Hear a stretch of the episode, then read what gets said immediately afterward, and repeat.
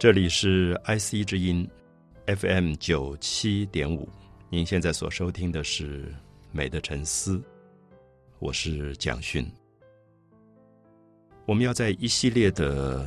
节目当中为大家介绍荷兰最重要的一位画家梵谷。我们约略介绍了一下梵谷之前建国了两百年左右的荷兰啊，因为荷兰一直到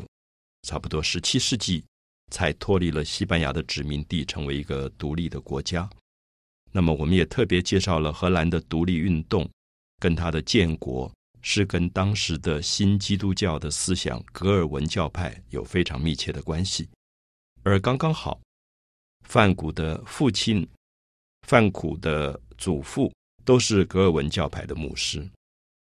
所以我们可以看到这个新教的基督教传统在范谷家族上啊发生了非常大的影响力。所以范谷自己的身上其实具备了很强很强的一个宗教情操，就是他一直认为他的生命是要去为一些穷困的人、受压迫的人去做很多救赎的工作。所以，因此我们在范谷的身上看到的所谓艺术家的气质，跟他的宗教的气质有一点混淆。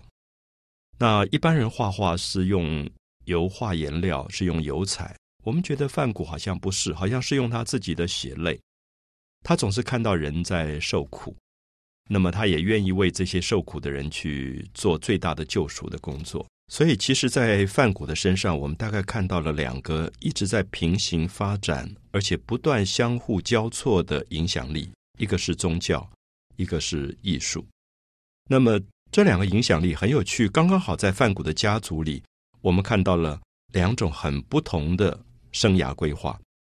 我们说过，范谷的父亲是格尔文教派的牧师，范谷的祖父是格尔文教派的牧师。我们几乎看到的就是。范古家族有一个很强烈的宗教传统，可是如果我们再放大一点尺度来看，范古家族有几个叔叔刚好是从事艺术经济工作的。比如说，他有一个最亲的一个叔叔叫 Uncle Song，就是桑叔叔。那么这个桑叔叔就是在当时欧洲最大的一个连锁的艺术经纪公司，叫做 Goupil AC。古比西，我把它翻译成古比西，因为这个 Goupil AC 是一个法文。它是一个连锁的艺术经纪公司。怎么讲连锁？我们说连锁的意思就是说，当时在海牙、在阿姆斯特丹、在伦敦、在巴黎都有古比西这个经纪公司设立的分行。所以，因此我们可以说，艺术经济是什么？艺术经济就是卖古董或者卖画、艺术品。那么。在早期来讲，人类的社会里其实并没有所谓的艺术经纪公司这样的一个制度。可是我们看到，到了十九世纪，因为整个社会的市民阶层的发展，一般的人民在生活里面有了一个艺术的尝试，而且从另外一个角度来讲，艺术可能是美，可是艺术同时也可以是投资啊！大家都知道说，呃，七零年代在台湾。二十世纪七零年代，在台湾的一些画家的画作，可能到二十一世纪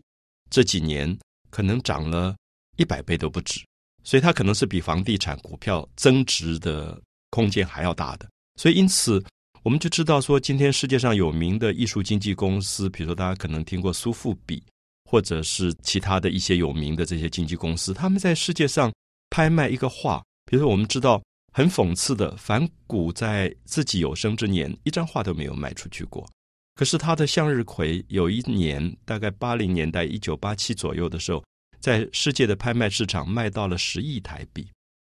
所以，因此我们就很难理解艺术品怎么会被卖到这么高。那么这个部分，我们当然可以知道，艺术经纪公司“经纪”这两个字有点像中介，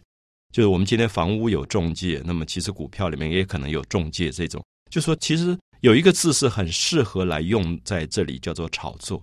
它是可以炒作的，它利用很多的方法，商品行销的方法，把一个画家的作品从很低的价格炒到很高的价格。比如说，我们说有一个公司，他可能看准，哎，这个年轻人还不错，所以我就把他的画全部买下来，用很低的价格包下来。包下来以后，我就开始制造各种新闻，甚至制造这个画家的传奇故事，不断的上媒体，最后就可以把他的画价也炒到百倍甚至一千倍以上。那么事实上，我们都知道，梵谷自己作为一个非常优秀的画家，他的画后来也真的是被炒作，不然我们很难理解小小一张向日葵为什么要卖到十亿台币。就是任何人的劳力工作不一定要卖到十亿。所以这里面就是经纪公司的问题。所以范谷很有趣的，我们看到他十六、十七岁的时候，因为经过他的这个叔叔的介绍，他就进了古比西这个最大的艺术经纪公司。可是我觉得这里面很好玩的是，范谷来自于一个非常虔诚的宗教家庭。我们说他的父亲是牧师，他的祖父是牧师，他们家里面每一餐餐前都要很虔诚的祷告。他自己是一个。一直在读基督教圣经的虔诚的教徒，我不知道大家有没有感觉到这里面的矛盾。一个虔诚的教徒，当他进到一个最大的欧洲的艺术经纪公司的时候，那个角色其实是蛮错综复杂的。因为我们知道，虔诚的教徒对我们来说是一个非常谦卑的生活，非常朴素的生活。尤其基督教的原始的道理是，其实是指责人太奢华。那我想，基督的训示里面是不让人去呃炒作东西的。那何况说谎啊，或者是行销的这个手法，可能都不是基督教的原始的信仰可以容纳的。可是偏偏的，他又进到了一个这样的艺术经纪公司。当他跟他客户去推销一张画的时候，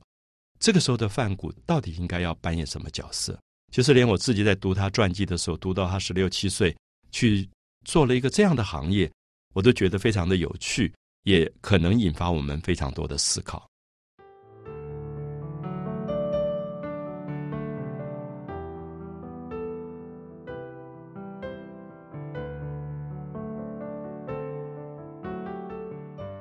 我们在介绍范谷的最初的一个阶段，就是他十六七岁，刚刚成为一个入社会找工作的青年的时候。他就到了一个最大的欧洲的古比西艺术经纪公司。那我刚才已经提出了这样的一个矛盾，就是来自一个最虔诚的基督教家庭的范谷，他的第一个工作竟然是在一个最大的欧洲的经纪公司里面去卖艺术品。那我刚才已经分析了这两个角色其实是很不相容的。对于范谷来讲，我们觉得范谷的生命里面一直有一个。为神去服务的最大的热情，所以因此我们看到他在艺术经纪公司。艺术经纪公司表面看起来是在做美的工作，因为都是艺术品。可是事实上不然，因为这里面很多的伪作，很多假的作品，还有其实范谷当时卖的作品大部分是复制品。就说当时最好卖的画家，比如说是法国的古典主义的一个画家，叫安格尔。安格尔是。法国大概在十九世纪初期新古典主义里面最红的画家，因为他画很美很美的裸女，这些裸女很多都是希腊神话里的，那个皮肤都像丝绸一样的亮，然后他们常常手上拿一个陶罐，然后有水这样流下来，金色的长发披肩啊！我想很多朋友去罗浮宫可能都看过安格尔的作品，就是其实很少人会不喜欢安格尔，因为安格尔他的作品太美了。可是安格尔的作品里面。他的唯美里面有一点脱离现实，就是你会觉得安格尔的画看多了以后，你回到现实，你会发现，诶，怎么现实生活里没有一个女人那么漂亮？因为她其实是美化了，就是你会看到他的世界里面这些裸女、裸体的女子，那个身体的漂亮都到了已经完美到一点瑕疵都没有了。那当然，这一类的作品对于大众来讲，他们。很容易喜欢，也很容易说：“哎，我买一张挂在自己的家里。”可是安格尔的画，新古典主义，他的写实功力非常的高，他技巧非常好，他画一张画要画很久很久，所以当然他卖的画也就比较贵。我们知道，画家很久才有一件作品出来，慢工出细活，那么相对的这件作品也就是所谓的真品，因为比较少有，所以价格就高了。所以社会上需求安格尔画的人很多，就是有这个市场。可是画家出货很少啊。我用商业的语言来这样解释的话，就会有人用比较粗糙的方法去临摹他的画，看起来很像安格尔。可是当你行家仔细看，你就会发现笔触没有那么认真，没有那么唯美，没有那么细。可是远远看起来还是一个裸女，也拿着一个陶罐，也在倒水。那金色的长发披肩，所以就骗过了很多人。好，我们看到梵谷最早卖的画就是这一类的复制品，所以我相信梵谷这个时候的工作，他做的非常好，非常认真。他刚开始在海牙的分公司，后来就调到了巴黎的分公司，越调越大，在他的位阶上一直在升等，那么他就升到了伦敦的这个分公司，所以。他是一个非常成功的一个业务员，我们可以这样讲，用现在的语言来讲，就在经纪公司去卖画这件事，他是业绩非常好的。我可以这样来讲反骨。可是我不知道，在记录上我们看不到反骨当时心里的矛盾跟挣扎，因为我相信反骨作为一个虔诚的基督徒，以及他对生命的信仰，他会觉得这一类的艺术作品是仿冒的，不是真品。然后它里面有一些很粗糙，反骨当然有艺术家的敏感。那他在卖这个画，卖掉了，表示他业绩很成功。可心里面会不会有不舒服？我不知道。就像我想举一个例子，今天如果有一个业务员，他是做房屋中介，然后他这个房子他知道可能是投资户装修了一下来骗客户的，就是其实是一个不好的房子，里面有很多问题。可他因为装修好以后焕然一新，看起来很漂亮。那这个业务员如果知道内情，他在卖这个房子，如果他有很多人的诚恳的话，他会很不安。就是这个房子卖了赚了钱，业绩很好，被老板夸赞，可是他内在的世界他会有一种不安的东西。所以我用这个东西来解释，范谷大概从一八六九年，他大概十六十七岁的时候，他就进到了古比西这个艺术经纪公司，一直到一八七五年，大概有六年的时间。他都在从事这个艺术经济的工作，一直是一个成功的，而且被大老板一直称赞的业务员。就是他这方面工作做得很好。可是我一直觉得，背后我们绝对可以感觉到一个充满了对人性上最大的爱跟热情的范谷。这个工作对他其实是不适合的。所以我在接下来的很多单元里，很希望跟大家谈到，我觉得范谷身上是充满了很多的矛盾。这个矛盾可能后来造成了他在精神病的爆发，割耳朵住到精神病院去治疗。可是其实从很年轻的时候，我们就看到范谷身上同时并存着两种很不同的质素，就是一个有能力可以长袖善舞，可以在交际的社会、社交的社会里面混得很好的业务员，跟一个很虔诚的、诚恳的、谦卑的教徒，这两种角色在他身上同时都具备。我们知道，如果我们自己身上同时有这两个东西，我们就等于要换面具的。就是他在童年的时候跟他的牧师的父亲一起从事的祷告，他读圣经的时候读到所有耶稣的话语给他的感动跟影响。他最早的画有一张很有名的画，就是画一本老的圣经的画，就是那种早期的羊皮封面的圣经，然后都翻得旧旧破破烂烂，你可以看到。圣经对范谷来讲，是他一生永远不断在读的一本书。他读这本书不是当成书来读，他觉得圣经里面在指导他做人的原则。可是这些所有圣经里的话语，当他到艺术经纪公司去卖一个复制品，而且可能是仿冒的复制品的时候，当然对他产生了道德上的某一种不安。所以，因此，等一下我们大家要分析一下，就是这一段时期。是范谷大概一生职业上最成功的时期，可是也可能是他心灵上最焦虑的时期，因为他觉得不快乐，所以大概也影响到后来他又做了其他的选择。就是为什么他会放弃了这么好的高薪、这么多发财的机会的工作，而去选择后来他进到神学院，他想去做牧师。那我们就看到范谷家族里面。一个走艺术经济的路，一个走牧师的路，又在他身上发生了矛盾。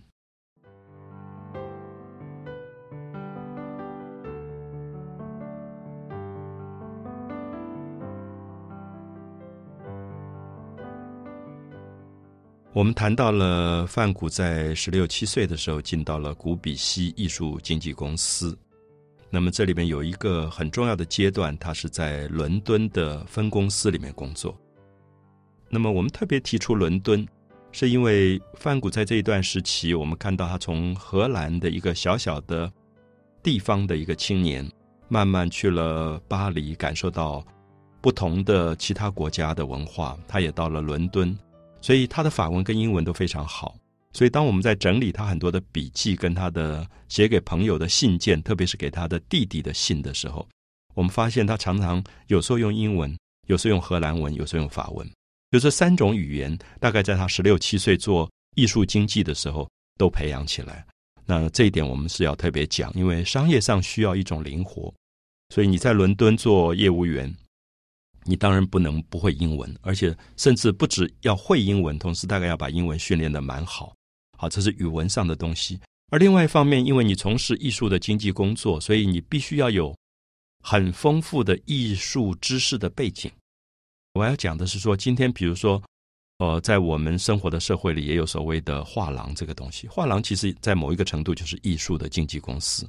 那我们去一个画廊看画，可能就有一个画廊的工作人员就来跟你搭讪，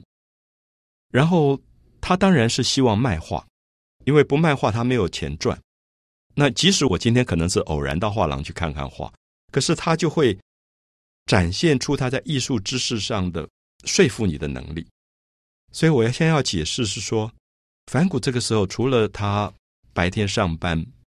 做艺术经纪公司的职员之外，他必须利用很多的空闲的时间，可能跑到国家画廊、伦敦的国家画廊博物馆去看很多的名作。因为他这个时候，他要培养他自己很多艺术上的知识，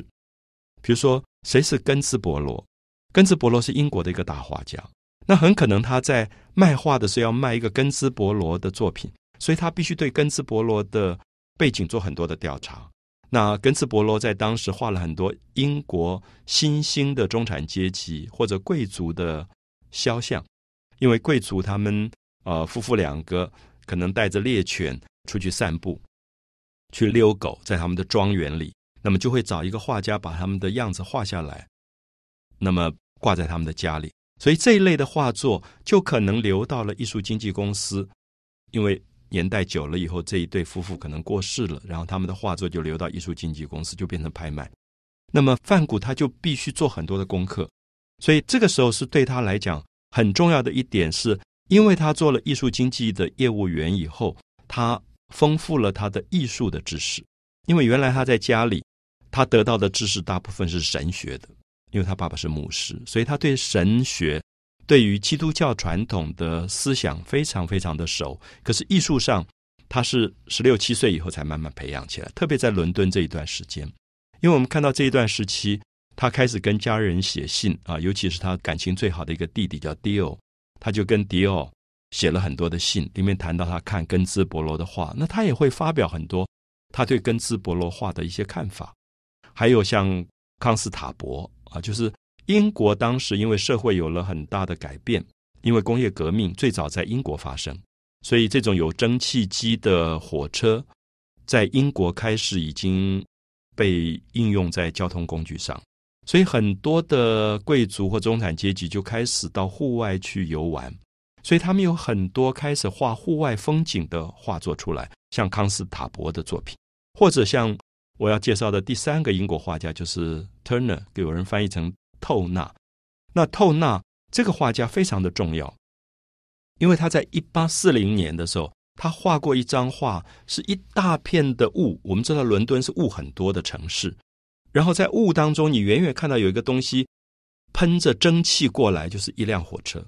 所以他在讲速度，他在讲火车喷出来的浓烟跟伦敦的古老文学里的雾的风景纠合在一起了，就是传统的美跟现代工业革命以后的美。火车的浓烟是工业革命的美学，那么雾是英国传统的美学，把它混合在一起。所以透纳，我一直觉得他其实是最早的一个印象派，就是画出速度感、画出现代工业城市生活的一个大画家。那梵谷当时也很喜欢他的画，可是很有趣的，我们是看到梵谷这个时候是一个这么敏感的年轻人，他在做艺术经济的公司，他谈根兹伯罗，谈康斯塔伯，谈这个透纳，甚至他也会谈一谈他常常卖的法国画家安格尔的作品。可是这些艺术家好像都没有给他很大的感动。那我要讲的是说，我们举出这几个画家，三个英国画家，一个法国画家，都是名家，都不是坏的画家。可是我觉得这里有一个很大的不同是说，根兹伯罗的画是非常贵族气味的，安格尔也是非常贵族气味的。他们的作品里面，从题材到技巧都是非常优雅的贵族。可是梵谷你会发现，他这个时候已经关心艺术，因为这个时候他还没有拿起笔来画画。可是他会觉得，如果有一天他要拿起笔来画画，他绝对不是画贵族，因为很奇怪，梵谷的生命里，他关心的对象不是养尊处优的人，他也不见得讨厌这些人，可他觉得这些人穿着绫罗绸缎啊，吃着山珍海味，他觉得他们不需要被关心。可是他会看到街头上的一个流浪汉，可能晚餐都没有着落，他会想画他们。所以我们知道。后来他很有名的早期的一个作品，就吃马铃薯的人，他就是看到了有一家矿工在家里面，他们的晚餐什么都没有，只有马铃薯。反骨就画了他们。所以因此，我想在这里我要解释的是说，反骨虽然接触了艺术，可是他对艺术上有非常强的自我的主见，他不喜欢太过华丽的唯美的艺术。他不喜欢太过装饰气味的贵族的艺术，他觉得艺术应该是以关心生命为主，关心生命里面最受苦的那些人。所以他的画其实并不华美，他的画让你感觉到一个生命真正的诚恳的东西。所以这个时候，他的基督的信仰的部分出来，影响了他的美学风格。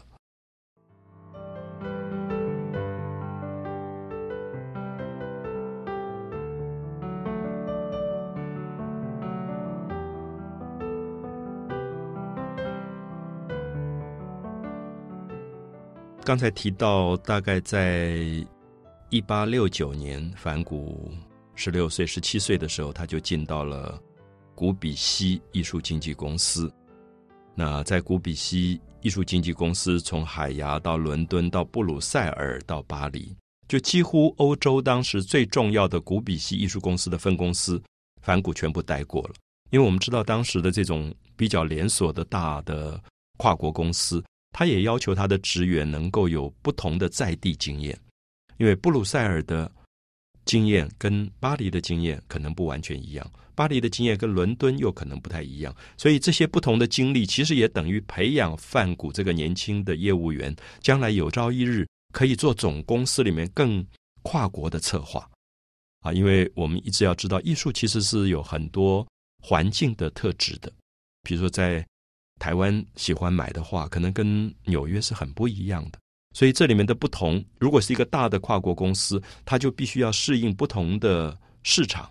那么，所以我们看到反骨被调来调去，其实很明显是因为公司很重用他，希望培养他去经历不同的经验，而他也的确很胜任。他几乎在每一个地方，在巴黎、在伦敦、在布鲁塞尔，他都能够做得非常的好。而同时，也因为这样子，他开了他的眼界。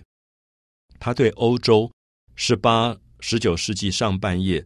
所有的这些他的前辈的这些大师的名家，他几乎都看到了。所以，将来对他走向艺术创作这条路来讲，的的确确是一个重要的基础。只是范谷这个时候大家没有想到，因为他只觉得他只是把这个当一个职业吧，把艺术经纪公司当一个职业。他没有想到有一天。他会变成画家，而且他会变成比他卖的这些画家更有名的一个画家。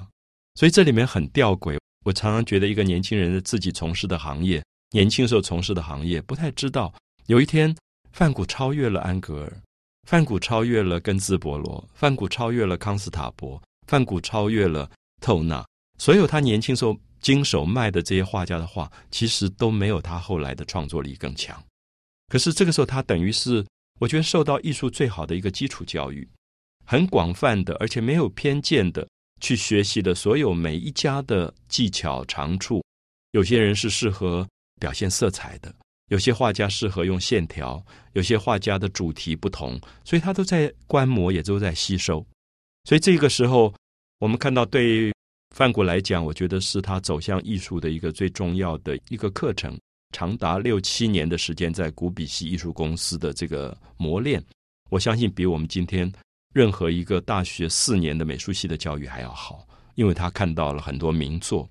他甚至也看到很多临摹的伪作。那名作伪作，他都能够辨识，这是最好的眼力，最好的机会。我们知道，现在很多美术系的学生，因为没有机会看到原作，比如说我们在台湾看不到真正的反骨，我们看到都是临摹，所以有一天你不知道真的反骨跟假的反骨到底怎么去分辨，我们叫做眼界啊，就艺术里面其实需要很多的眼界。我记得以前我在台北故宫上课的时候。我们的老师辈很喜欢拿作品来给我们看，说要上手。他有一个专有名词叫上手，就是这个画你在手上经过你看过，你就知道不一样。因为艺术是靠眼力，它不是理论。有些学生读了很多理论，考试都考一百分，可是最后问他哪一件是真品，哪一件是假的时候，他可能指着假的说这是真的，因为没有眼界，就是没有真正阅历过。所以反骨这个阅历是非常可贵。所以我们也特别强调，他在古比西艺术公司的这一段的训练非常非常的难能可贵，因为培养了一个他对艺术上最大的这个鉴赏的能力。可是我必须说，大概到了一八七五年左右，这个在事业上非常成功，这个在古比西艺术公司里面几乎要爬升到最高的位置的这样的一个经理人，忽然发生了他的矛盾。就是梵谷在巴黎，这个时候他调到巴黎去了。巴黎是一个如此的繁华之都，而且我们知道，一八七五年，如果熟悉艺术史的朋友知道，前一年一八七四年，巴黎刚好发生了印象派第一次大展的运动，就是莫内这些画家他们有一个最大的美学革命。可是梵谷很奇怪，梵谷好像没有没有感受到这个东西，所以我们觉得蛮讶异，因为我们读了很多他的信，他写给爸爸的信，写给弟弟的信。他在巴黎在干嘛？他一下班他就跑到教堂去了，然后他发现有一个教堂里面有一位牧师布道的时候，那个内容非常的感人，他就长时间跪在那个地方听牧师布道，然后他觉得那些布道那些基督的语言经过一个这样的动人的声音传达出来，震撼了他的生命。所以，我又要再比较一次，就是。梵谷白天上班的那些所有的大家认为美的艺术品包围着他，可他对那个东西不屑一顾。他觉得那些东西不是他生命要的。可是当他下了班以后，这么累的身体，可是他跪在一个神坛前，牧师在布道的时候，他听到那个语言里面，他觉得那是他生命里面最快乐的时刻，因为他感受到生命活着的意义跟价值。所以这个时候，我们就看到梵谷一定要改变了。他后来离开了古比西艺术公司，他辞职，然后他跟家里面交代说，他不再做这个，他要去考神学院，要去做牧师。他家里吓了一大跳，因为我们都觉得说，这个孩子已经做了六七年的工作，做的这么成功，都眼看着他要升到总公司的最重要的职位了，他为什么又要放弃了要去做牧师？当然，反谷的父亲自己本身是牧师，他不会反对他的儿子去走牧师这条路。可是，我相信很多人还是会犹豫，说为什么反谷放弃了他的艺术经纪公司的工作？所以后来接续他的艺术经纪公司的是他的弟弟迪奥，他弟弟迪奥变成了一个非常非常成功的艺术经纪人，而反谷放弃了，他要去做牧师。他觉得让他生命里面震动的不是艺术，而是神的语言。他要去苦读神学，要进神学院，要去为所有受压迫。穷苦的人做救赎的工作。美的沉思，我是蒋勋。